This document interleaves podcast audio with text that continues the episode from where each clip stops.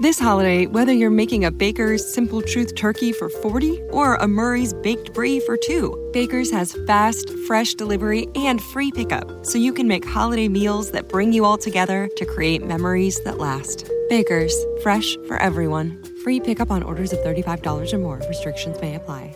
Choose from a great selection of digital coupons and use them up to five times in one transaction.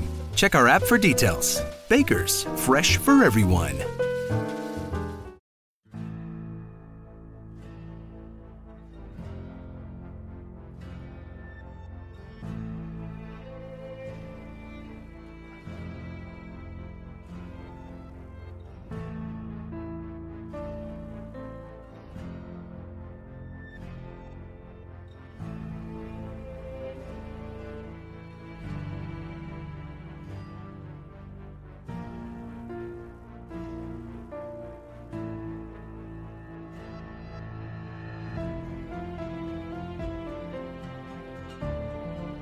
Bienvenidos a Expresa Westworld con destino el episodio número 6 de la segunda temporada. Esperamos tengan una divertida travesía como siempre.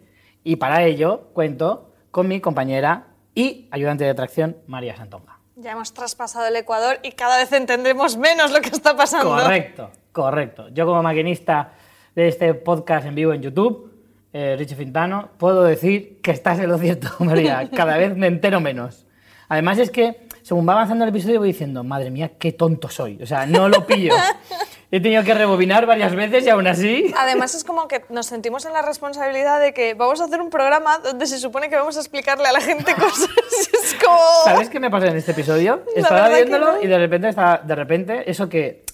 De repente en tu cabeza empieza a sonar tu propia voz diciendo, jolín, tengo que estar más atento de lo que estoy escuchando. Porque claro, luego en el podcast, ¿qué diré sobre esto? Y cuando me quiero dar cuenta, llevo como un minuto pensando en mis cosas Ya han pasado y, no, y no me he 27 enterado de cosas nada. más y no te has No me he enterado. enterado de nada de lo, de lo que ha pasado en ese minuto y digo, mierda, no me he enterado y tengo que rebobinar otra vez.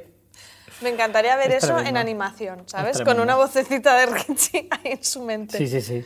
Sí, es, está, se nos está poniendo complicada la, la cosa, pero bueno, no pasa nada, no tenemos complejos. No. Diremos cosas absurdas que no tendrán ni pies ni cabeza, teorías que jamás se... des- Vamos fatal con las teorías, también te digo. En teoría se supone que este podcast lo hacemos para intentar ayudar a la gente a entender mejor el episodio, pero creo que en los últimos programas, y sobre todo en este, yo lo que se diga hoy no me hago responsable, eh, estamos haciendo que se líen más todavía. Yo creo que sí, pero bueno. Pero bueno. A ver, ¿en qué queda la cosa? Bueno, vamos con el episodio 6, ¿vale? De esta segunda temporada. Nombre del episodio, Espacio Fásico.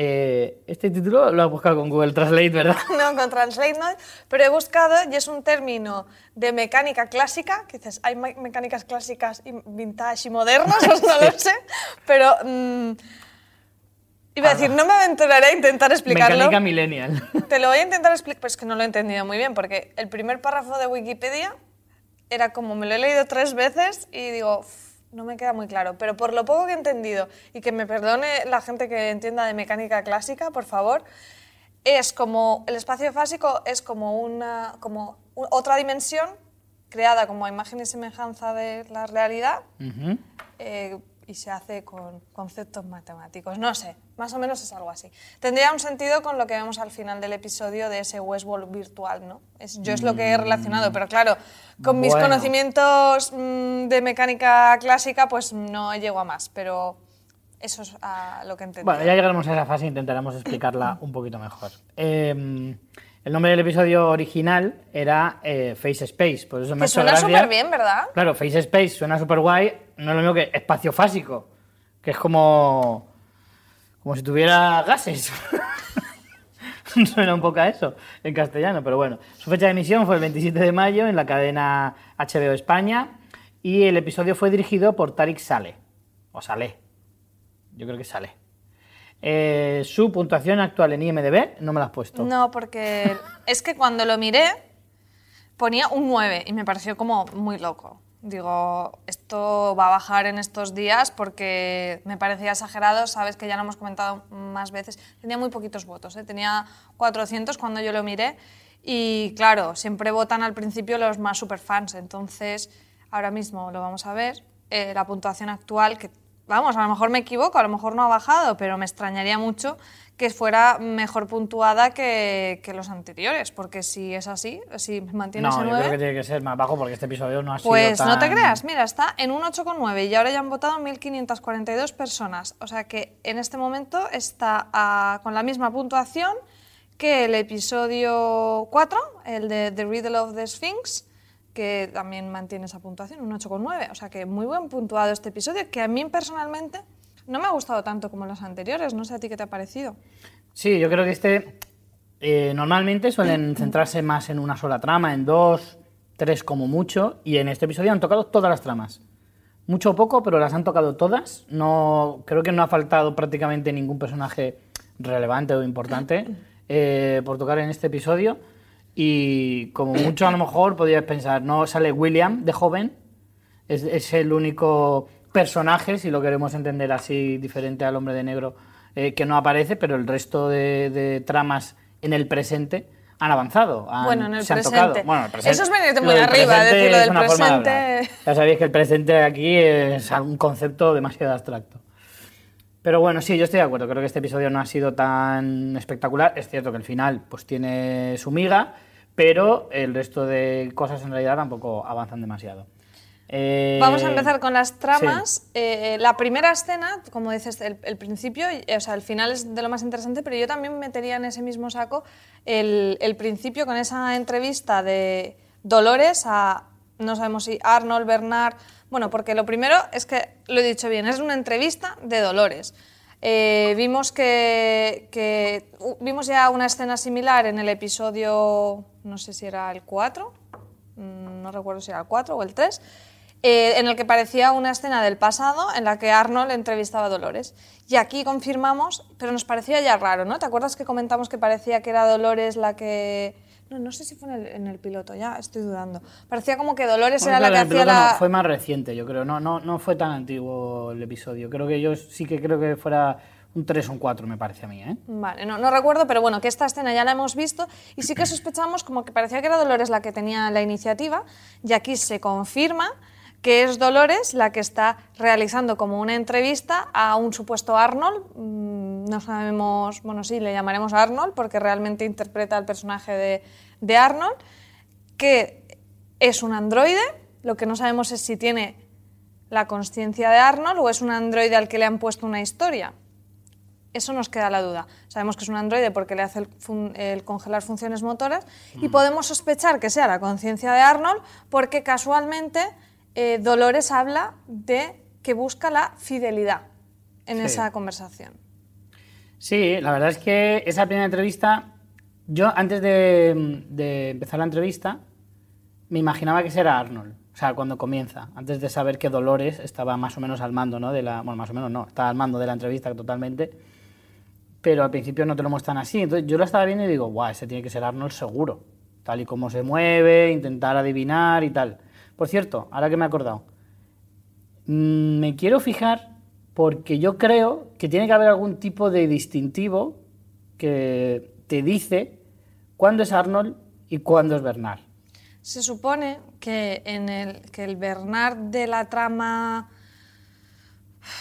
de la trama justo después del incidente, que es la que ocupa el grueso de la historia de esa línea temporal, tiene como la, la herida en la cabeza, que de hecho nosotros no nos acordábamos, pero es porque Ford le hizo dispararse en la primera temporada. Yo no me acordaba de eso. Y parece que lo reparan, pero le quedan ciertos daños y por eso tiene el tema de, de la, de las goteras, ¿no? que tiene lo del fluido cor- mm, Sí, lo de yogur. cortical, ¿se llama? Fluido Sí. cortical por las orejas. Entonces, eso se le ve más o menos como una cicatriz en la frente. Esa cicatriz, en, el- en la trama más cercana al presente, que es la de la que empieza a partir de que Bernard aparece en la playa, no la tiene. Con lo que eso nos hace sospechar que es otro. Y luego Arnold es muy difícil de decir, pero claro, es que aquí ya no sería... Hasta ahora teníamos claro que había dos en la primera temporada. Bernard, que es un androide creado de imagen y semejanza, de Arnold, que es una persona real. Pero en este episodio lo que sabemos es que como mínimo, si no hay más, que no lo sabemos, como mínimo hay un tercero, que es este que hemos visto en esta escena, que es como que tiene la historia de Arnold y la apariencia de Arnold. Lo que no sabemos es si es un androide o si realmente tiene la conciencia de Arnold metida, igual que lo vimos con James Delos, que hayan hecho este tema de sacar la conciencia de un humano real y ponérsela. Eso es lo que no sabemos. Y encima, si es Dolores, ¿por qué lo hace Dolores? A mí lo que me resulta absolutamente imposible es ubicar esa entrevista en el tiempo. O sea, ¿es antes, es después? Tengo la respuesta para ti. Pues dámela. Vale. Hay una cosa muy curiosa que ya observaron eh, algunos super frikis de estos que hacen hilos en Reddit, que si entras ahí es tu perdición, o sea, empiezas ahí a ver teorías y te vuelves loquísimo. Pues se fijaron en que esta escena, cuando salió en este episodio anterior que nos recordamos, tenía una relación de aspecto diferente al resto del episodio. Es decir, el, el pixel aspect ratio, ¿no? O sea, el, si la... Si la mm, si la proporción de la imagen de todo el episodio es 16:9, normal, esta es mucho más panorámica. O sea, para que lo entiendan los espectadores, estamos hablando de el formato de la pantalla, ¿vale? Entonces, todo el episodio tiene un formato y esta escena tiene un formato súper panorámico, pero muy, muy panorámico, ¿vale? Eh, esa misma, ese mismo formato es el que se muestra en toda la escena final de cuando Bernard accede a la cuna. Esa- esa- esas imágenes están todas en este formato. No sé exactamente la, la relación de aspecto de las imágenes, pero es súper, vamos, es súper panorámico. A lo mejor viendo el episodio no te das cuenta, pero cuando entras en el episodio y lo ves, es que es exagerado. Entonces eso a mí me hace entender que esto que estamos viendo está ocurriendo en ese Westworld virtual, en la cuna. De hecho, no me extrañaría que precisamente si es un Westworld virtual, esa Dolores ni siquiera fuera Dolores, fuera Ford. Joder. Madre mía. Te acaba de explotar la cabeza. Cuando pensaba que lo estabas causando un poquito.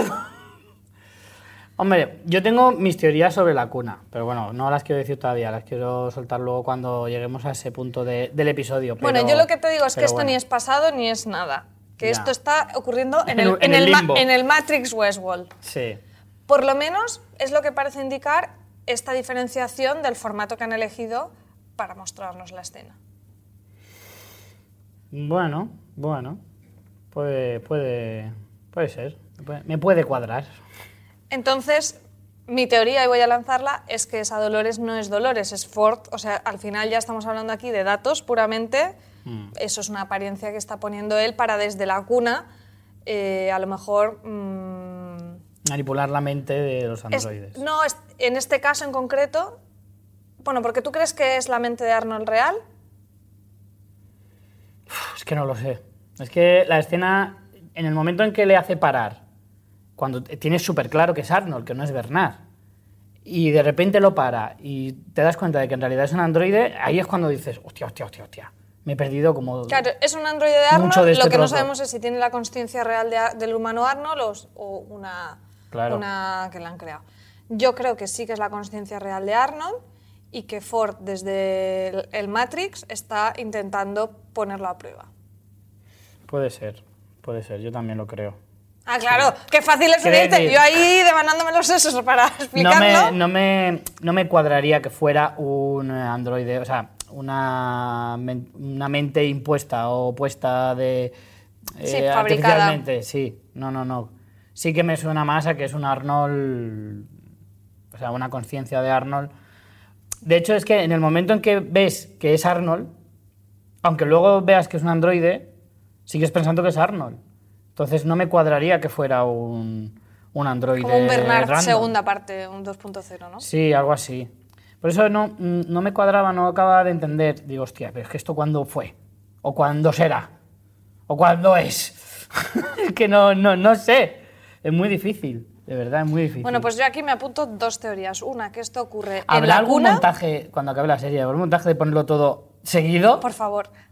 Sería todo un detallazo. ¿eh? Sería un detallazo. Pues yo me apunto que esto es- ocurre dentro de la cuna y que en realidad es Ford probando la consciencia real de Arnold. Son dos teorías, ¿eh? Mm. Ahí. Yo empiezo yo a lo- lo ahí loco, lo ahí lo empiezo. Vale, bueno, eh, alguna cosa más de esta escena, pero es cortita, pero tiene chicha, ¿eh? Eh, no, no creo que no creo que haya que sacar más porque si no, no avanzamos. Vamos con Dolores y sus secuaces, ¿vale? Eh, ya prácticamente subidos al tren. Hemos encontrado un nuevo y renovado Teddy. Teddy, ¿vale? ahora Teddy más 2.0. malote. Sí, Es un tipo duro ahora. más chungo, más malote. Probablemente muera lo mismo. Pero eso da igual. Claro. Pero es verdad que. Pero no mola más este, este Teddy chungo. Es que a mí eh, el Teddy Moñas como que me agotaba ya un poco, ¿no? Además es que ya era como. Estás ahí solo para que te maten, al final no tiene tanta gracia. Pero este Teddy renovado mola porque además parece como que sí que le va a plantar más cara a, a Dolores. Lo que pasa es que yo creo que Dolores se va, lo va a repensar y va a decir, esta versión tampoco me gusta, bórralo otra vez y ponme otro. No sé, porque le pone una cara Lo que como... yo vi fueron ciertos rifirrafes, ¿no? Porque él también le echa como en cara cosas en plan, Sí. también mejoraste esto. O sea, ahí hay un... Sí, como que le cambió, le había borrado el ser un cobarde, pero al mismo tiempo le había borrado el ser las cosas buenas que tenía, ¿no? Algo así yo entendí. Y, y ella se queda así pensando como, ay, si voy te meto un tortazo. Él le dice una frase que está muy guay, que dice, ese hombre era débil y estaba condenado al fracaso, al fracaso. tú lo arreglaste. Pero luego, no sé, hay como mucha tensión en esa escena y es como, yo no sé si lo dice un poco con segundas. Sí, parece. Es complicado ahí el personaje. Yo creo que al final no le va a salir tan bien a Dolores este, este Por eso es lo que reseteo. yo digo, de que creo que al final le va a hacer, "Ña, esta versión tampoco me mola, eh, 3.0.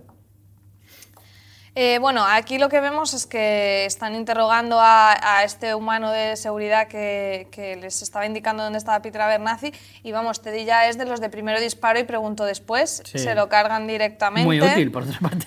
Eh, y, y, bueno, básicamente no sacan información de dónde tienen exactamente. This holiday, whether you're making a Baker's Simple Truth turkey for 40 or a Murray's Baked Brie for 2, Baker's has fast, fresh delivery and free pickup, so you can make holiday meals that bring you all together to create memories that last. Baker's, fresh for everyone. Free pickup on orders of $35 or more. Restrictions may apply. Choose from a great selection of digital coupons and use them up to five times in one transaction. Check our app for details. Bakers, fresh for everyone. Si estás buscando un buen podcast de análisis y debate en tu idioma, te invito a que escuches Pulso y Péndulo. Yo soy Carlos Curbelo. Y yo soy Fabiola Galindo. Todos los jueves analizamos temas de actualidad en Estados Unidos y Latinoamérica. Fabi y yo no siempre estamos de acuerdo, pero sí tenemos un objetivo común. Queremos servir como antídoto contra las noticias falsas y la polarización. Pulso y péndulo. Busca nuestros episodios en Apple Podcast, Spotify o en tu aplicación favorita. a Peter Abernathy y ya se van con el tren a lo loco con ese plan de, de, bueno de que cuando se acerquen más al tren eh, al tren perdón a la meseta soltar el resto de Se vagones quieren- para se quieren hacer un de peso. vendetta, totalmente. ¿No? Es lo que hacen. que lo hacen que dejan al pobre ingeniero ahí le da lo de la bala y le dice que es, es su, su último gesto como de Lo- no, dice, es lo último que me queda de misericordia o algo así, o de bondad. para que se suicide en vez de morirse por ahí Sí. descarrilando no que yo espero que no se muera no se puede salvar yo que sé que salte muy rápido Hombre, yo le meto un, un pistoletazo así con, el- con la culata, un culatazo a, la- a un cristal Y saltas. Y es verdad que va a toda uva, que si saltas igual te matas igual, pero vamos, no sé, por lo menos intentarlo, ¿no? Sí, yo espero que no muera este personaje porque, bueno, además tampoco lo hemos visto morir, así que supongo que volverá a aparecer. Hombre, no lo hemos visto morir, pero no tiene muchas papeletas de haber sobrevivido, ¿eh? Pobre, me caía bien, ya sé que tampoco ha hecho gran cosa, pero me daba pena, no sé. Eh, aquí hay un tema, también aquí vamos, vamos a teorizar, ¿no? ¿Te fijas que hay cierto paralelismo entre la escena de Dolores tocando en el piano en el salón y llega Teddy y la escena final con Ford tocando en el Mm. salón y llega Arnold? Esas cosas no suelen ser gratuitas. Hay gente que dice que en realidad se han trasladado las conciencias de Ford en Dolores y de Arnold en Bernard. Perdón, y de Teddy. No, la de Arnold en Teddy. No, espérate, no, al revés. Sí, la de Arnold en Teddy y la de Ford No, en es Dolores. que están las dos. O sea, una es que, que está eh, Ford en Dolores y, mm, y Bernard en Teddy. Y luego hay otra que dice que me gusta más que Teddy está en el Bernard que vemos de la línea del Uy, uy, futuro. uy, uy, uy, uy, uy, uy. Ya me está mezclando. si ahora me cambias a un Bernard de un sitio con un Teddy, ahora resulta que la chica serpiente se mete en el cuerpo de Héctor. No, no, no, ¿eh? No. Pero a ver, eso va a pasar. O sea, uno de los giros de esta temporada es que uno de los androides que estamos viendo, su cuerpo y su mente no corresponden. Porque si no, ¿por qué tanta leche de énfasis de, de- de- de la perlita del cupcake que se saca y que se pone? Eso es porque van a hacer un intercambio y eso está... Sí, Vamos, eso, me lo creo, está pero cantado. mil cambios y tal. Yo lo que sí creo, es que no quiero entrar en lo de la cuna hasta el final, pero bueno, sí que creo eh, que la cuna es esa internet de la que hemos hablado, en ot- esa intranet, digamos, que, que hablamos, porque además es que lo dice él, sí, está claro, ¿no? La cuna es el, eh, como, como el backup de todas las mentes de todos los androides y eso es precisamente donde se juntan para comunicarse entre ellos mentalmente, lo que hemos hablado en otros capítulos. Entonces, la mente de Ford se ha quedado ahí y es el que está controlando las otras mentes desde esa cuna.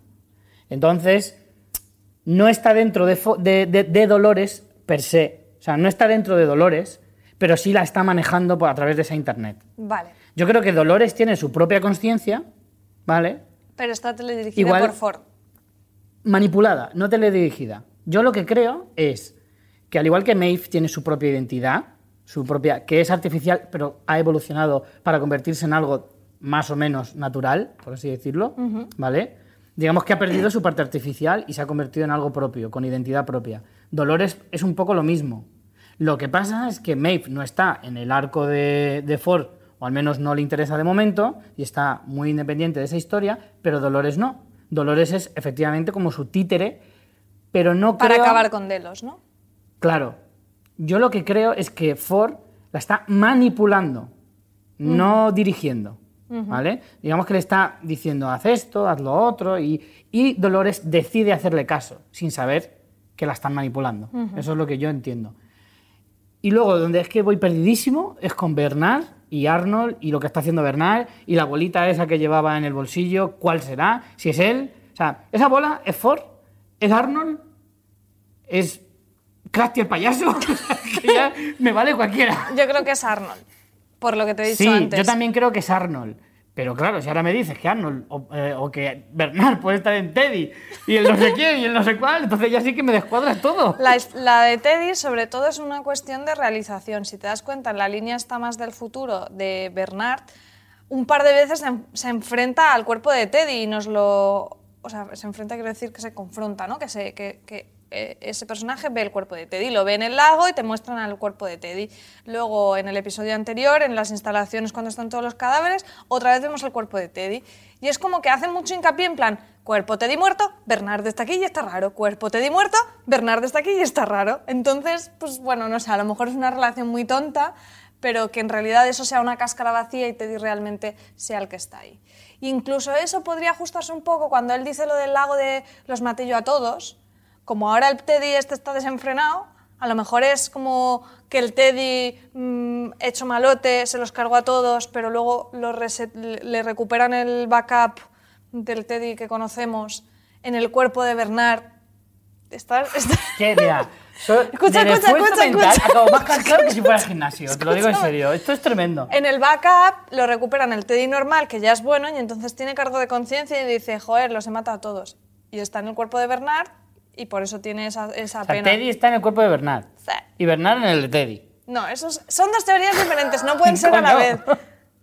No. No Pero- me sumo ninguna, estoy diciendo teorías que he Solo- leído, ¿vale? Sí, claro. ¿Pero qué? ¿Lanzar así? ¿A cholón? No las, pues díselo a Pero internet. escúchame, escúchame. Si Teddy está en el cuerpo de Bernard, Sí. ¿qué coño hay en el cuerpo de Teddy? Nada, está muerto, está en el lago, en la línea de futuro está en el lago, está muerto. Está vacío. Qué mal lo llevamos. Pero fatal, bueno, ¿eh? vamos a pasar. De esto no me voy a apuntar ninguna. He Pero soltado claro, la suelta y ninguna para ti. Vaya morro. Me he apuntado ya dos antes. Tú te has apuntado la de Dolores, Sí. pero ya, te la, ya la habías dicho en episodios anteriores, así que simplemente a- apuestas más. ¿Qué, Que cuál? Ford está mm, usando Ah, a está Dolores. manipulando a Dolores, sí. O sea que sí. Te, te reafirmas en ella. Vamos a pasar a la trama de Delos, que es muy cortita, eh, en la que, bueno, el pobre Stabs es el tío al que menos caso le hacen de todo el, el que más universo. se meten con él, pobrecito, tío. pero me es da pena. bullying lo que le hacen ya a este hombre, ¿verdad? Sí, sí, sí, totalmente. Totalmente. vemos que, bueno, Stabs... Además eh, es que hasta se inventan nuevos personajes para humillarlo más Solo todavía. para eso. Creo que Stabs es el nuevo Teddy. Stabs aparece eh, después de una semana de que, bueno, suponemos que los indios le han liberado, ¿no? Lo mejor es que Charlotte le dice, ¿dónde coño estabas? Y dice, no, de vacaciones, no te fastidies. Sí, encima se lo echan cara al pobre. Y, y bueno, eh, se ve que tienen a Peter Abernathy y se comunican con Delos por fin, diciendo que pues, ya tienen eh, eh, a Peter, que es lo importante, para que manden ayuda. Y bueno, llevan a Peter donde los ingenieros, que está allí gente esta de seguridad, y hacen una cosa súper cruel con el pobre Peter Abernathy, que es clavarle a una camilla con unos...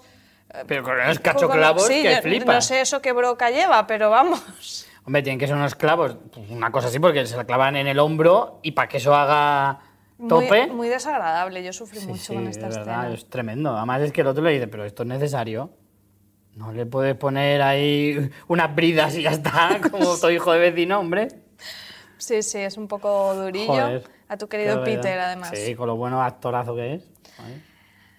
Y bueno, cuando como efectivamente ya han avisado a Delos, mandan un equipo de seguridad que llega en, en paracaídas que a ti, por lo visto, te ha gustado mucho, ¿no? Me ha encantado. O sea, este personaje, bueno, Pues, lo voy a adelantar, spoiler, pero es mi personaje favorito del episodio y solo tiene cuatro frases. Pero si no hace nada, Me da Richie. igual.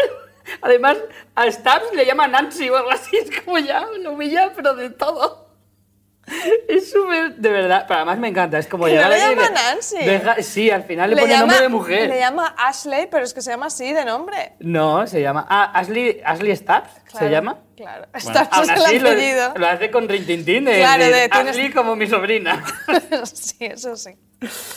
O sea, pero me parece genial. De hecho, hasta el- al que le manda, llama a un compañero, ¿no? A uno que trabaja para él o algo así. Mm. Y se ríe le- también, y en le plan- acompaña a Ashley ahí, no sé qué. Y el otro se empieza a reír en plan, qué cabrón, jefe, qué cabrón.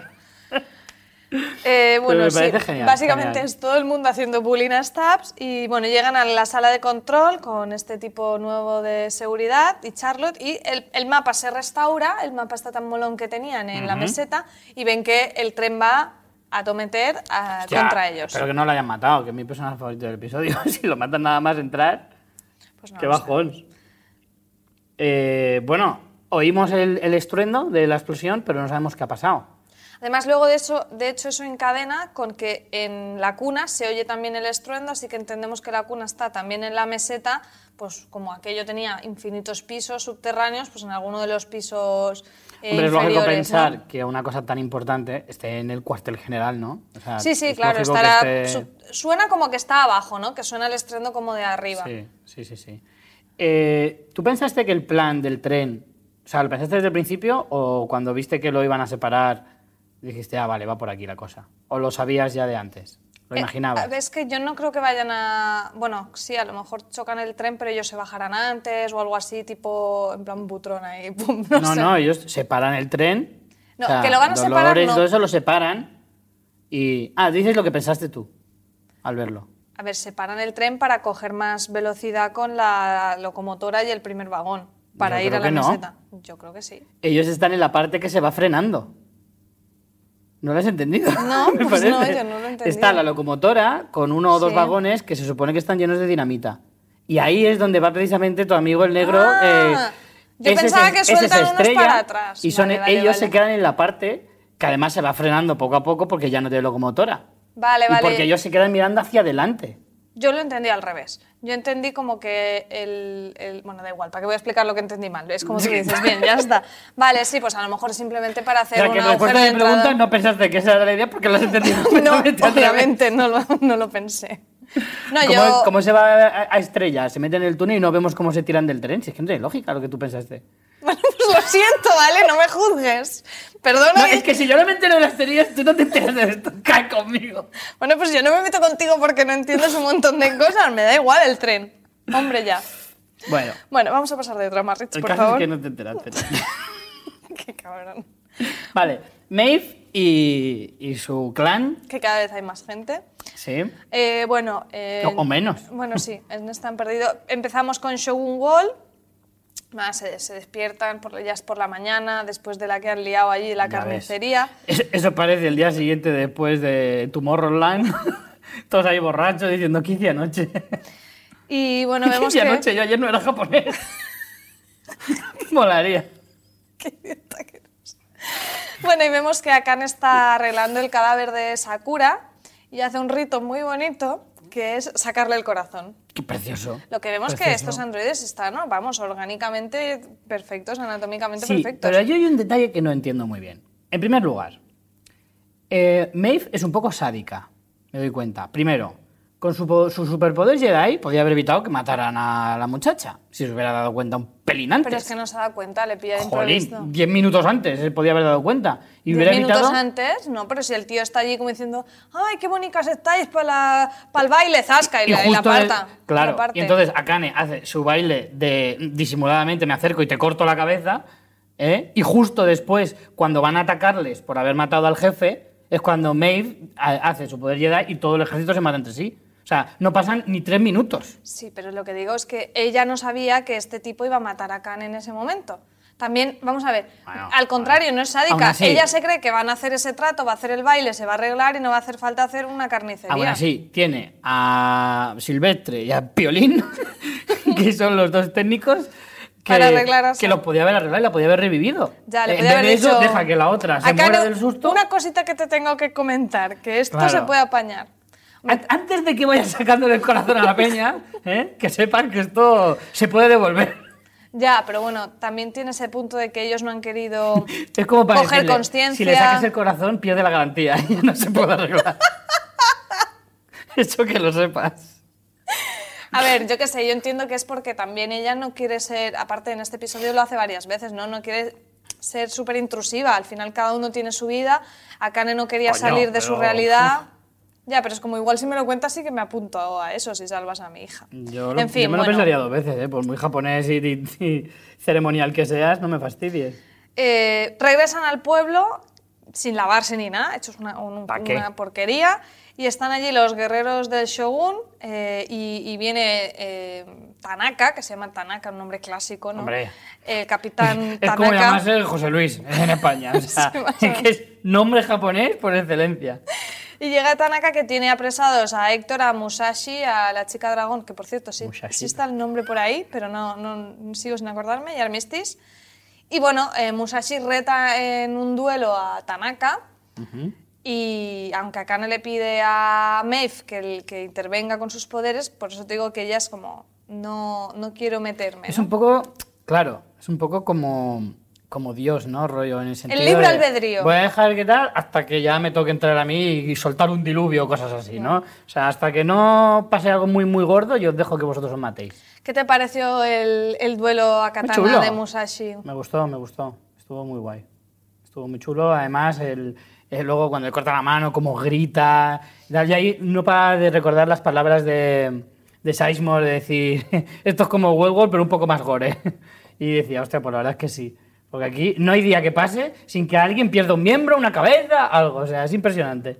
Sí, ahí, bueno, pues como decía, eh, la frase que le dice mm, Maeve a Akane es todos debemos poder elegir nuestro sino, aunque este sea la muerte. Lo remarco porque es importante porque luego Akane se la devuelve. Exacto. Y dice, y dice, rebota, rebota y en tu culo explota.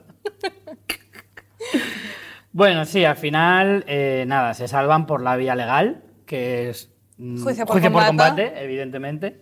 Y eh, se van de excursión al lago este de la nieve, que la verdad es que bonito es un rato. Eh, madre mía, lo que habrán tardado en hacer esa montaña. Es que a mí eso es lo que me- a veces me para a pensar. Y lo digo, grande que será ¿todo la isla es esa? artificial? O sea, todo esto lo han hecho. A- Hablando ya de las plantas, las montañas. ¿Cuánto se tarda en hacer una montaña? O sea, se tarda un montón. No lo sé, nunca me he puesto a ello, la verdad. Quiero decir, o sea, eso no te lo Como haces en un mucho fin de he hecho un semana. castillito de arena en la playa y ya me he entretenido un rato, o sea que en una montaña Sí, sí, pero es impresionante, ¿eh? a lo Fuji, no sé, no sé Jolín. cuánto es la media. This holiday, whether you're making a Baker's Simple Truth turkey for 40 or a Murray's Baked Brie for 2, Baker's has fast, fresh delivery and free pickup, so you can make holiday meals that bring you all together to create memories that last. Baker's, fresh for everyone. Free pickup on orders of $35 or more. Restrictions may apply. Choose from a great selection of digital coupons and use them up to five times in one transaction. Check our app for details. Bakers, fresh for everyone. Si estás buscando un buen podcast de análisis y debate en tu idioma, te invito a que escuches Pulso y Péndulo. Yo soy Carlos Curbelo. Y yo soy Fabiola Galindo. Todos los jueves analizamos temas de actualidad en Estados Unidos y Latinoamérica. Fabi y yo no siempre estamos de acuerdo, pero sí tenemos un objetivo común. Queremos servir como antídoto contra las noticias falsas y la polarización. Pulso y Péndulo. Busca nuestros episodios en Apple Podcast, Spotify o en tu aplicación favorita. Pero bueno, eh, nada, y llegan a, al tobogán de la muerte. Que me recuerda, ¿viste el capítulo ese de Los Simpsons? Uno de Halloween, que están en un castillo, que, que el señor Vance es Drácula, que se llama el tobogán feliz. No me acuerdo, Que tiene una palanca, son unas escaleras con una palanca, y entonces Lisa le dice, no, papá, ya estamos matando vampiros. Y dice, es verdad, matar ya es suficiente diversión.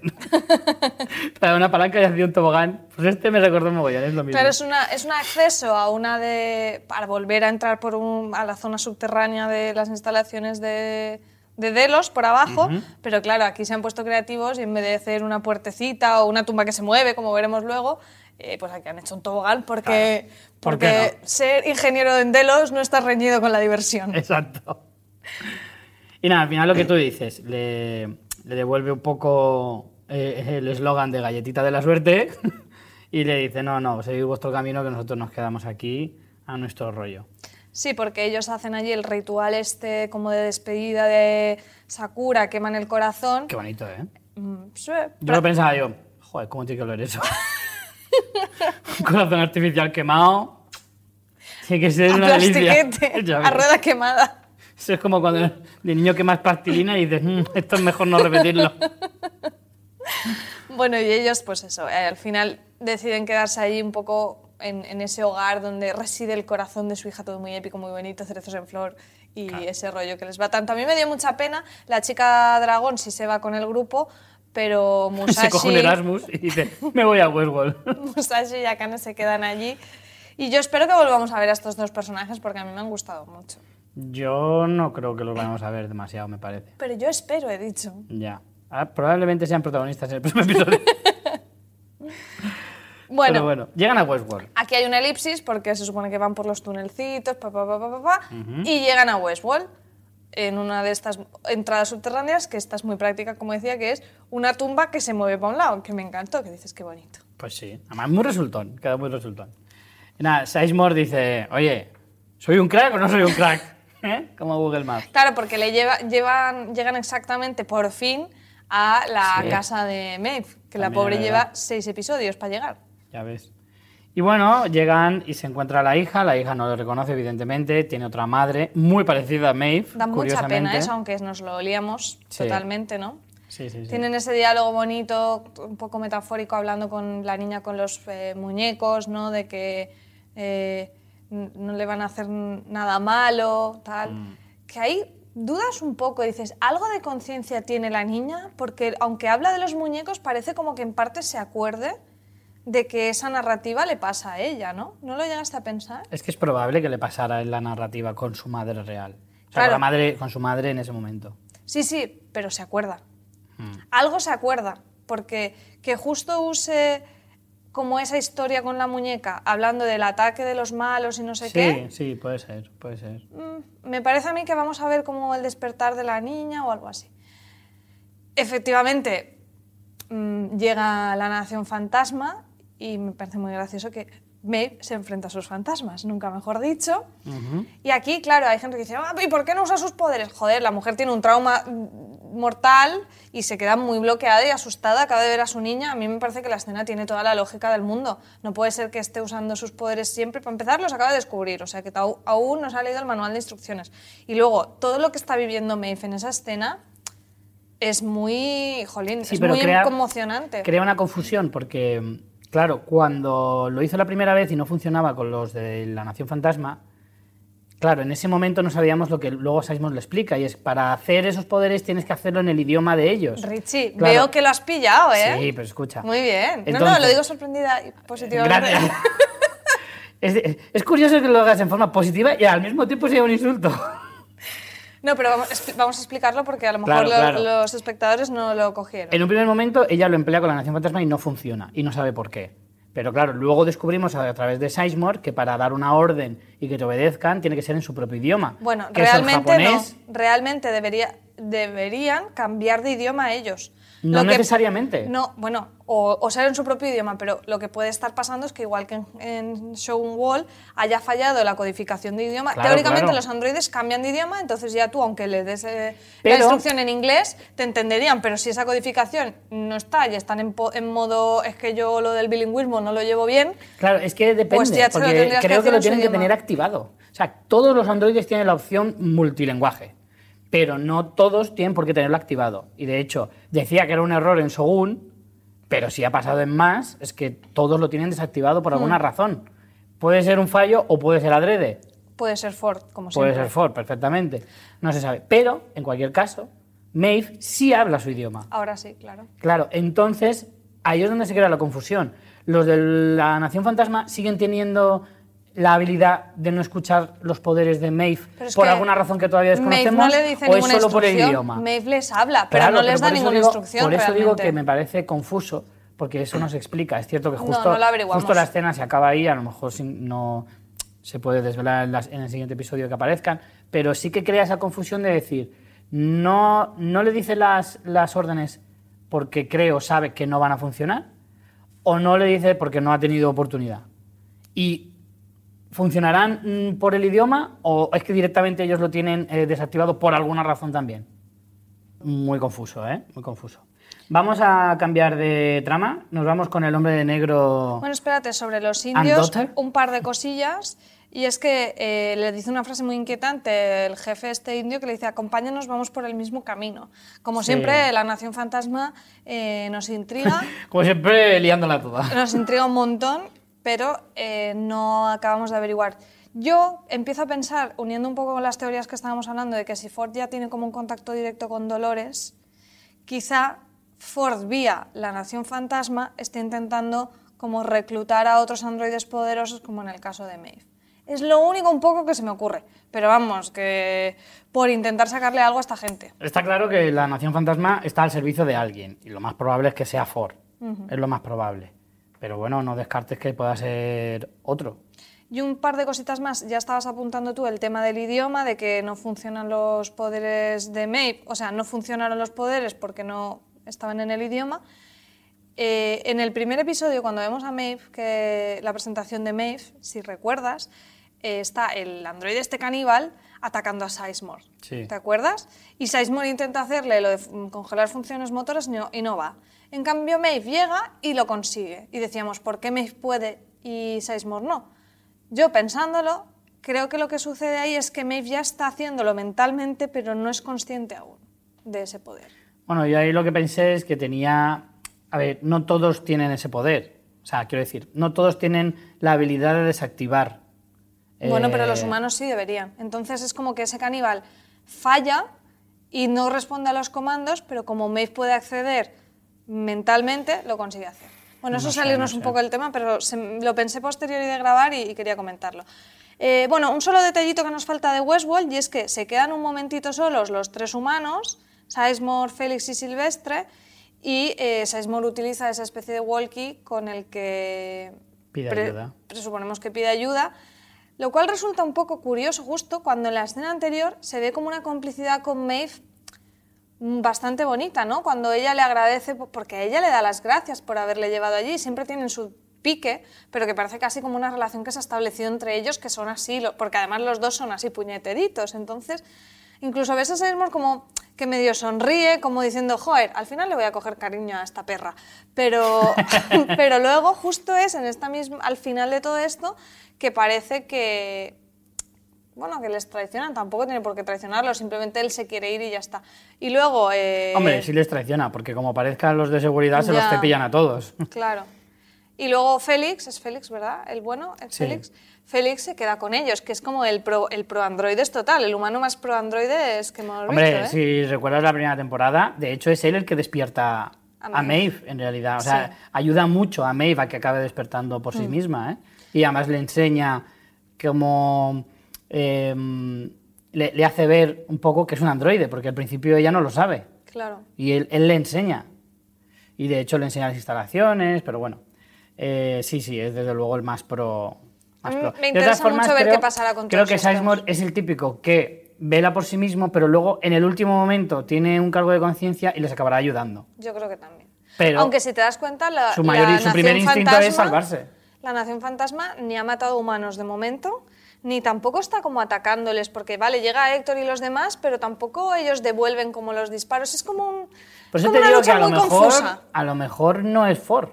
Podría ser a lo mejor Charlotte, que los está manipulando. Es que yo te digo que no, no tengo. no Es probable que sea Ford, pero no tiene por qué.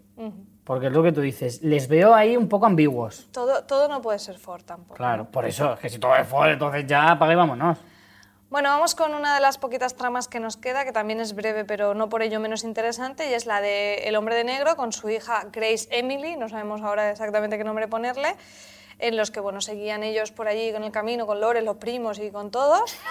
Eh, y hay una escena como bastante bonita, una conversación de William con Grace en la fogata, en la que hay varios detalles. Uno, como que las intenciones de Grace son un poco confusas, ¿no? Por un lado vemos como que sabemos que se supone que le ha llamado Charlotte, la ha invitado Charlotte Hale al parque, que dices, ¿por qué? Tampoco tiene, de entrada no sabemos muy bien por qué.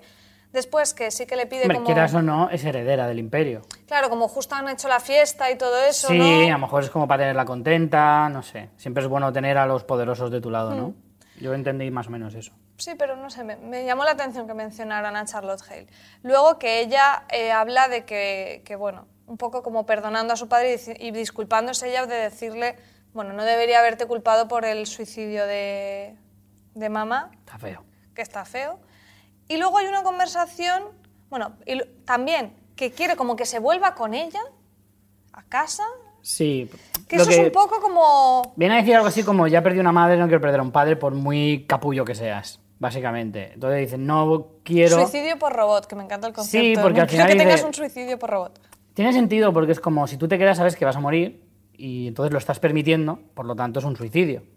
No te puede matar un robot, o sea, intentando sacarle la lógica eh, trascendental es como un robot no tiene intención de matar, o al menos eso, ella- eso Sí. cree ella. Es una herramienta que tú usas porque además sabes que existe ese peligro y, y lo estás buscando. Claro, más, porque además lo dice, ahora que tiran a matar, que te quedes aquí, es prácticamente un suicidio.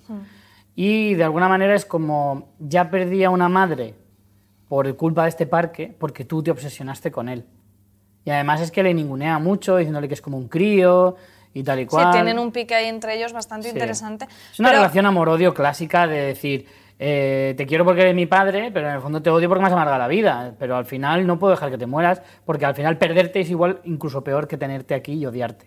Lo que pasa es que hay un punto bastante interesante y es que de entrada William lo que cree es que no es su hija de verdad, sino un androide que ha hecho Ford para intentar que Sí. deje el juego. Sí. Entonces...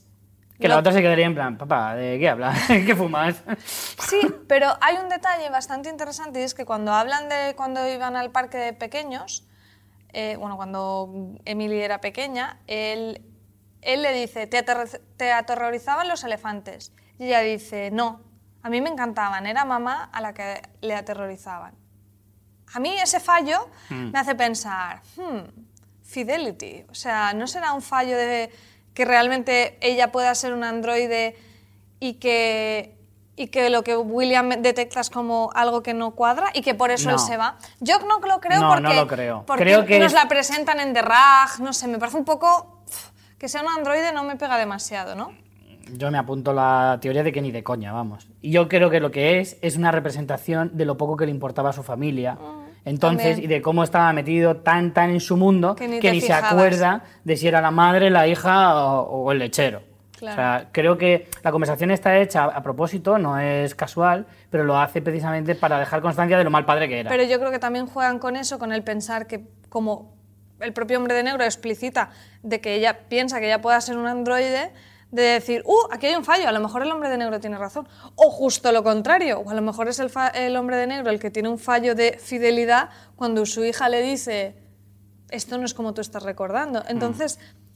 Lo meten y es muy puñetero porque tiene las tres lecturas. La que Puede tú que dices... sea como, como cebo, pero yo sinceramente creo que los dos son humanos y que simplemente es eso, un fallo de, de- de mal padre, de no me acuerdo el día de tu cumpleaños. Y, el- y efectivamente, eh, o bien se va porque piensa que es un robot, o bien se va porque es un mal padre también, porque a la mañana que, de verdad, siguiente se sigo va y pensando lo segundo, porque además él se emociona, ¿no? Al decir, hostia, mi hija no me odia, pero Es muy bonito, parece que haya verdad en esa conversación. ¿no? Sí, por supuesto. Yo de verdad creo que la hija quiere sacarle de allí. Yo creo que, bueno, nosotros teníamos la teoría de que ella estaba ahí para, para destruir Delos. No sé si lo quiere destruir, pero desde luego no le tiene ningún cariño, a pesar de que de niña disfrutaba y, y ahora se ha metido para disfrutar y demás, que además el detalle de decir, me he venido, me he follado todo lo que he pillado. Que es muy bonito eso para comentárselo Sí, a tu padre, es sí, sí. un buen gusto. Pero mm, yo creo que ella odia, o sea, el parque le gusta, pero odia lo que le ha hecho a su familia, básicamente. Y por otro lado, eh, sí que creo que ella ha ido allí para, para sacar a su padre. Creo que de verdad ese es su objetivo. Lo que pasa es que, chiquilla, con lo lista y lo habilidosa que eres, ¿cómo no viste venir el hecho de que tu padre te la iba a jugar? Pero vamos, eso lo sabían hasta en Sogún. lo sabían, por favor. Estaba clarísimo que le iban a. que se la iba a jugar. Bueno, y vamos al meollo de este episodio. Lo más interesante que hemos tenido en este episodio sin duda es la cuna. Hemos averiguado más de esta cuna de la que ya habíamos oído mencionar en anteriores episodios, pero es en este, en este sexto episodio donde vemos por primera vez el espacio y nos dan más detalles de qué es la cuna, para qué funciona y, y, bueno, y nos abren muchísimas ramas más de, para teorizar. Entonces, bueno, toda esta escena comienza con Elsie Bernard andando con la, siguiendo las vías del tren, llegando a la meseta, a las instalaciones, eh, donde ven, que me hace mucha gracia porque Elsie dice, "Hmm, vaya, el control de clima funciona, vaya prioridades. This holiday, whether you're making a Baker's Simple Truth turkey for 40 or a Murray's Baked Brie for two, Baker's has fast, fresh delivery and free pickup, so you can make holiday meals that bring you all together to create memories that last. Baker's, fresh for everyone. Free pickup on orders of $35 or more. Restrictions may apply. Choose from a great selection of digital coupons and use them up to five times in one transaction. Check our app for details. Bakers, fresh for everyone. Si estás buscando un buen podcast de análisis y debate en tu idioma, te invito a que escuches Pulso y Péndulo. Yo soy Carlos Curbelo. Y yo soy Fabiola Galindo. Todos los jueves analizamos temas de actualidad en Estados Unidos y Latinoamérica. Fabi y yo no siempre estamos de acuerdo, pero sí tenemos un objetivo común. Queremos servir como antídoto contra las noticias falsas y la polarización. Pulso y Péndulo. Busca nuestros episodios en Apple Podcast, Spotify o en tu aplicación favorita. En plan, todo va fatal, pero el control de clima, Me chico, ha quedado fantástico. Sí, es un personajazo. Es ¿eh? muy Es divertida. un personajazo. Y bueno, allí viendo todos los sistemas, lo que ven es que esta cuna ha bloqueado lo- los intentos de recuperar el sistema, los intentos de seguridad porque todo se normalice y como que está como reescribiéndose, eh, como Era un improvisando. poco- Es un poco HAL. Buah, me la has quitado de la boca. Es un poco, un poco HAL de HAL. 2001, sí, sí, totalmente. De hecho, mientras estaba pasando es lo que estaba pensando. Digo, ya está. Hay aquí un ente eh, robótico, la inteligencia artificial que ha, ha- está aquí Skynet. Ya, Sí, sí, sí, sí, total, cosa. total. Eh, Eh, pero sí, sí. eh, pero está bien cómo está explicado. Yo, de hecho, tengo que decir que lo de Ford, al final, no me lo veía venir, ¿eh? Nada, o sea, no, me, me Ah, pilló. yo sí. Yo en el eh, cuando empieza a tocar el piano y empiezan a enfocarle, yo digo, hostia, va a ser Ford. Pero hasta ese punto. Pero si tú siempre estás con que Ford está vivo y que está vivo, sí, pero yo, de hecho, es una teoría mía que se ha confirmado, ¿eh? no te adelantes. Pero bueno, yo creo que mm, sí que sí que imaginaba que Ford estaba, pero no sabía en qué manera o de en qué forma iba a volver. Y en ese sentido, mm, estaba todo lo que estaba explicando él sí era muy interesante porque de alguna manera por fin nos dan algún tipo de explicación a algo de forma muy directa y verbal. En plan, no, es que esto, aquí, aquí están todas las mentes, aquí, aquí esto es, vamos, esto es como forocoches de, de los androides. Aquí está todo el mundo hablando a la vez. Y, y eso más o menos se entendía. Claro, tú inmediatamente asocias a que es ese ente eh, que une todas las mentes de, de los androides lo que está bloqueando el parque, lo que no está permitiendo Pero no que solo- se reinstaure no es de tanto- nuevo. O sea, es verdad que utiliza el término mente colmena, pero aparte es como que físicamente allí hay una copia de seguridad. O sea, al final es como una sala de servidores. Lo que pasa es que eh, en vez de ser una sala de servidores fea y horrible, la han hecho con una estética ahí en rojo, está en, Claro. en agua y están chulísimos. De hecho, en el canal de YouTube de HBO de Estados Unidos hay un pequeño mini reportaje de 10 minutitos donde hablan de cómo han diseñado, cómo, cómo han tomado las, las decisiones de dirección de arte para diseñar esa cuna y sale Jonathan Nolan también explicándolo. Y básicamente lo que dicen es eso, que una sala de servidores es un rollazo y aquí pues lo han hecho, que al final es un poco eso, es como allí está todo porque tú piensas el dineral que cuesta eh, haber hecho todos los personajes, las narrativas, las historias para que eso un día por cualquier cosa se estropee en el parque. Entonces allí hay como una copia de seguridad de todas las mentes, lo cual abre muchas posibilidades porque efectivamente aunque se mueran en en el, o sea, aunque a lo, a lo mejor se mueran en, en el lago, podrían haber robado de ahí esa- esas eh, copias, por ejemplo, ¿no? Entonces, claro, es que esto eh, abre un montón eh, la- el abanico y, como dices, no solo es que estén allí, sino que efectivamente Elsie utiliza el término mente colmena, de nuevo, que es una cosa que nos han hecho bastante hincapié durante toda la temporada. Desde luego. Eh, bueno, vemos que allí eh, enseguida Bernard dice que recuerda que trajo algo o a alguien allí, Sí. que puede ser las dos cosas, porque puede ser algo que es la bolita que a la vez es alguien. Y- Yo creo que es más alguien. Claro. claro, claro. Yo también lo Pero pensé. me gusta mucho cómo lo explican porque es como mm, jueguecitos de lenguaje, me encanta. Además es como, "Mm, te he pillado, eso lo he pillado. Sí, sí, sí. Sí, sí, cuando dice algo o alguien enseguida sabes que se está refiriendo a una mente eh, que va a ir dentro de un androide o ya está dentro o, o va a la colmena esta, yo qué sé. O a lo Claro. mejor la suya propia, vete tú a saber. Pero que vamos, Y que de eso hecho sí que tienes más o menos esos flashbacks con él cogiendo otra vez la bolita y, lleva, y, y robando la bolita que entendemos que la llevó allí. Lo que no el trilero, el trilero. Lo que no sabemos es, ¿es Ford y lo lleva previamente al suicidio y a todo lo demás? ¿Es Arnold a posteriori con la teoría que yo estoy diciendo de lo de la entrevista de Dolores? O incluso pueden ser dos veces, que haya ido dos veces, que solo haya hecho dos veces.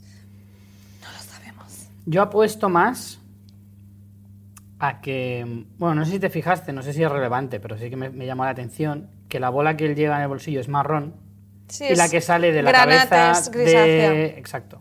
No sé si eso tiene algo que ver. Yo creo que sí, porque como vimos, la- el, el cupcake de los androides es Sí. blanco y ahora vemos que las bolitas, las perlas, son grises y las que eran como de humanos, eran, el cupcake era rojo y la bolita era también tipo granate. Entonces sí, yo creo que es relevante porque, bueno, estás adelantándote que Bernard al final no consiguen ahí entrar, no sé qué, los códigos y tienen que enchufarse directamente.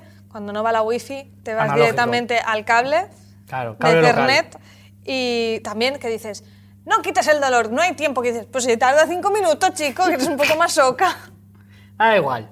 Que por cierto he visto, Sin abre fácil, quítalo he, ya. he visto por internet un paralelismo que te rompe el corazón porque yo me acuerdo en la primera temporada que, te, que una de las cosas más duras que te explicaba el personaje de Bernard era sobre la, muerte de su hijo y decía que bueno que él también se quedaba con el dolor que le producía eso porque al final el dolor era lo único que le quedaba de su hijo ¿no? y, y esa explicación de que cuando te duele haber perdido a alguien pues por lo menos eso es lo que te vincula a esa persona ese dolor y cuando aquí lo va a conectar, la frase de Bernard es, el dolor es solo un programa. Y es como súper duro confrontar esas dos visiones como tan humana y ya ahora de, sé que todo es una mentira y es como el corazón ahí.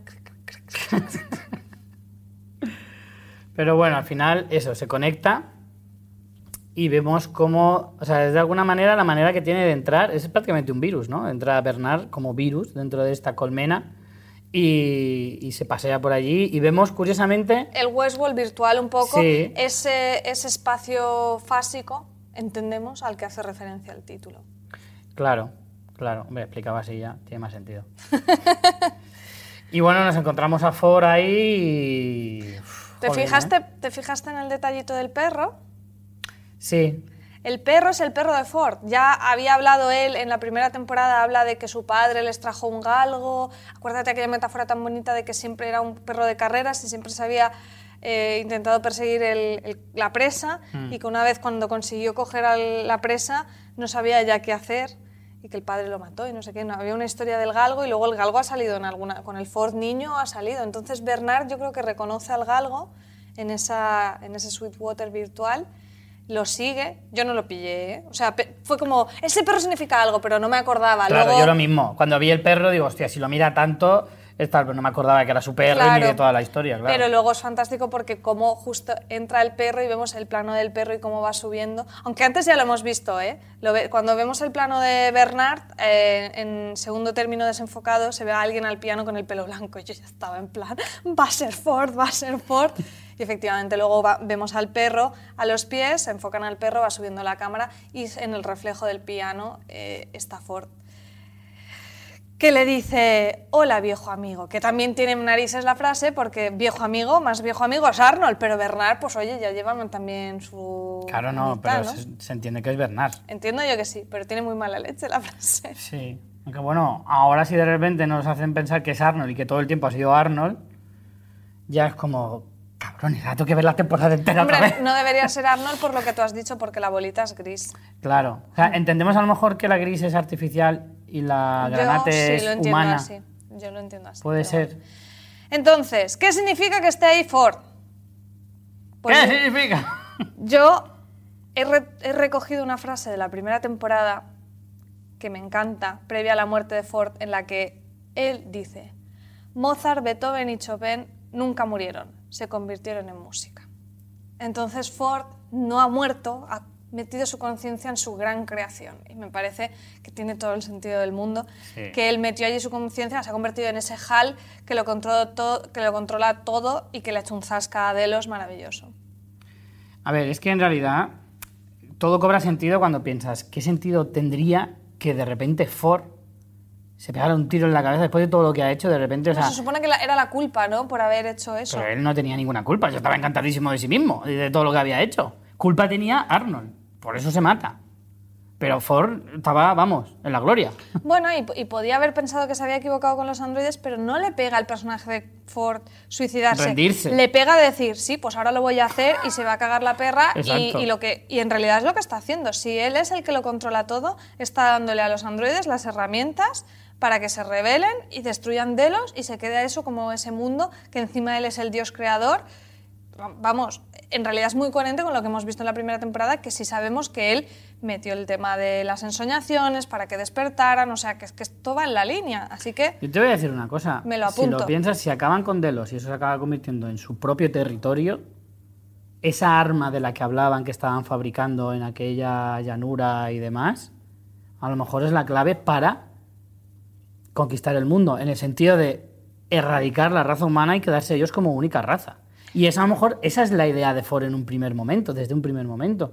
O sea, intentar, al final, so- eh, él convertirse en lo que él mismo ha creado y erradicar la raza humana porque es imperfecta y él cree que a lo mejor los androides son la nueva especie de la que hablaba Maeve hace poco, la nueva especie que se impone a la especie más débil. Y esa arma a lo mejor es la clave de todo. no lo sé, yo no he llegado tan allá, pero está claro que el arma nos la tendrán que desvelar. Yo, a ver, eh, daría por confirmado que Ford está vivo en ese modo ¿Tú de crees? conciencia. De todos modos, si lo piensas, nunca se fue del todo. En esta temporada lo hemos visto. Eh, con la voz en el niño, con la voz en la hija siniestra de Lawrence. Eh, ca- cada niño que sale en Westworld va hablando como Ford por ahí. Sí. Eh, lo vimos en las escenas esas como de joven, cuando de- eh, Dolores y Arnold están como supuestamente en el exterior del parque para las presentaciones. O sea, que es que siempre ha estado ahí, muy presente. Entonces, en fin, a mí me cuadra mucho. eh, en, la- en el séptimo episodio ya os digo que sale. Y nada, mm, Hombre, tendrá que explicar algo, no Yo puede creo que- pasar a saludar y ya está. Yo creo que va, va a haber mucho más de la cuna y va a haber mucho más de Ford. Y bueno, como esto es quizá lo más interesante de este episodio, o no sé si habéis entendido lo mismo que nosotros o algo completamente distinto, pero por favor dejadnos vuestros comentarios, podéis dejárnoslos en YouTube o hacérnoslo llegar también por redes sociales, eh, de qué os ha parecido todo esto de la sala de servidores de la cuna y sobre todo el regreso de Ford. Bueno, eh, Oye, pensaba que iba a ser peor, ¿eh? Yo estoy hemos cansadísima, pillado- estoy hemos cansadísima. pillado algo, pero bueno. Pero bueno, tanto que le damos a la cabeza, vamos a ver cómo estamos en teorías. Y debo decir que por lo menos vamos a dar una más por confirmada. Eh, era tuya, tú dijiste que Ford estaba vivo de alguna manera. Te la he dado por válida un poco así porque decías como androide. Bueno, te la doy por Bueno, válida. Yo dije que no había muerto. Vale. Esa es la realidad. Dije que no había muerto. Entonces nos podemos acusar. De todas formas, yo creo que todavía puede volver como androide. Quiero decir, si su conciencia sigue intacta, que ahora mismo esté eh, en, el, en el aspecto fásico este, en el espacio fásico, mm, en cualquier momento puede coger y meterse dentro de, Sí. de un androide. Sí, sí, sí, sí. Con el cuerpo de Ford o con el cuerpo. Bueno, pero yo te la doy por válida. Me da igual. Te la doy por válida ya. Y la cosa quedaría que tenemos un total de 28 teorías, 23 sin confirmar, dos desmentidas y tres confirmadas, que tampoco está mal para, para cómo es esta serie. 3 de 28, vamos a tope. Oye, pero es que hay muchas que seguramente hasta el final no se resuelvan, Ya, ¿vale? El final de la serie, quieres decir. En el último episodio confirmaremos 10 de golpe, ¿vale? Bueno, en, estas, en este episodio mi personaje favorito pues era Kuglin, que es como se llama el, el jefazo este de seguridad, que es un crack, por favor que salga más. Me ha sorprendido, pensaba que ibas a decir Ford del tirón. No, porque Ford aparecerá en más episodios y me gustará más. Aquí solo hace una aparición estelar. De hecho, ni se le ve bien. De hecho, pero este me ha parecido un personajazo. Bueno, pues para ¿Tú? mí es Bernard con esa carita de sufrimiento, abriéndole el- la cajica de yogur y todo. El pobre, mm, pues creo que se lo merece. Es el personaje que más loquísimos nos deja. De hecho, no sé si decir que mi personaje favorito es Bernard del episodio o mis personajes favoritos en plural, porque ya no sabemos a quién vemos, pero sin duda es con el que más estamos disfrutando, de los que más estamos disfrutando en la temporada, con permiso de mi querida Maeve. Eh, vale, pues nos vamos a despedir casi ya. Vamos a leer algunos de vuestros comentarios antes de despedirnos. Eh, Galena Sanz eh, decía un capítulo que nos trae mucha información y muchas más preguntas, pero parece que Shogun World ha sido algo anecdótico y sin trascendencia para el futuro de la serie. Una pena. Eh, ¿Habrá trasplantado Ford la conciencia de Arnold a un androide? Nos pregunta. Puede ser.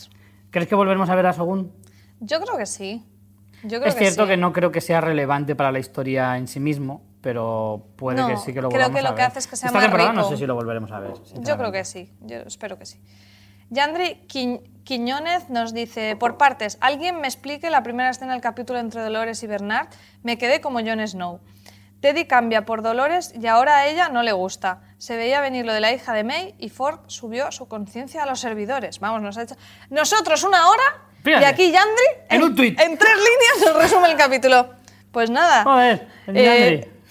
ya sabéis que si queréis comentarnos el episodio podéis mandarnos un tweet mencionando afuera de series y con el hashtag expreso a Westworld y seleccionaremos los más interesantes para el episodio del programa.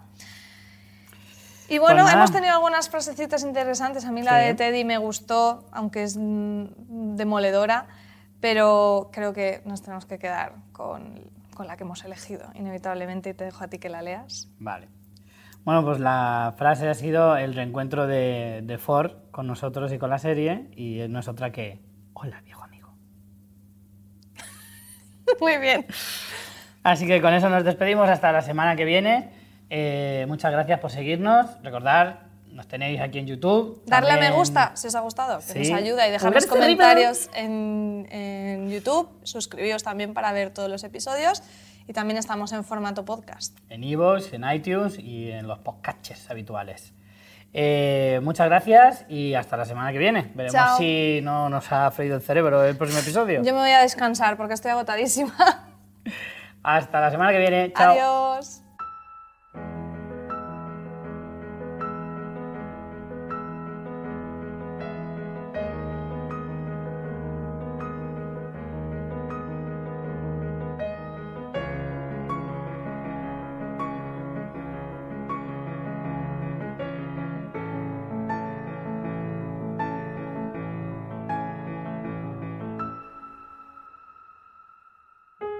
This holiday, whether you're making a Baker's Simple Truth turkey for 40 or a Murray's Baked Brie for two, Baker's has fast, fresh delivery and free pickup, so you can make holiday meals that bring you all together to create memories that last. Baker's, fresh for everyone. Free pickup on orders of $35 or more. Restrictions may apply. Choose from a great selection of digital coupons and use them up to five times in one transaction. Check our app for details. Bakers, fresh for everyone.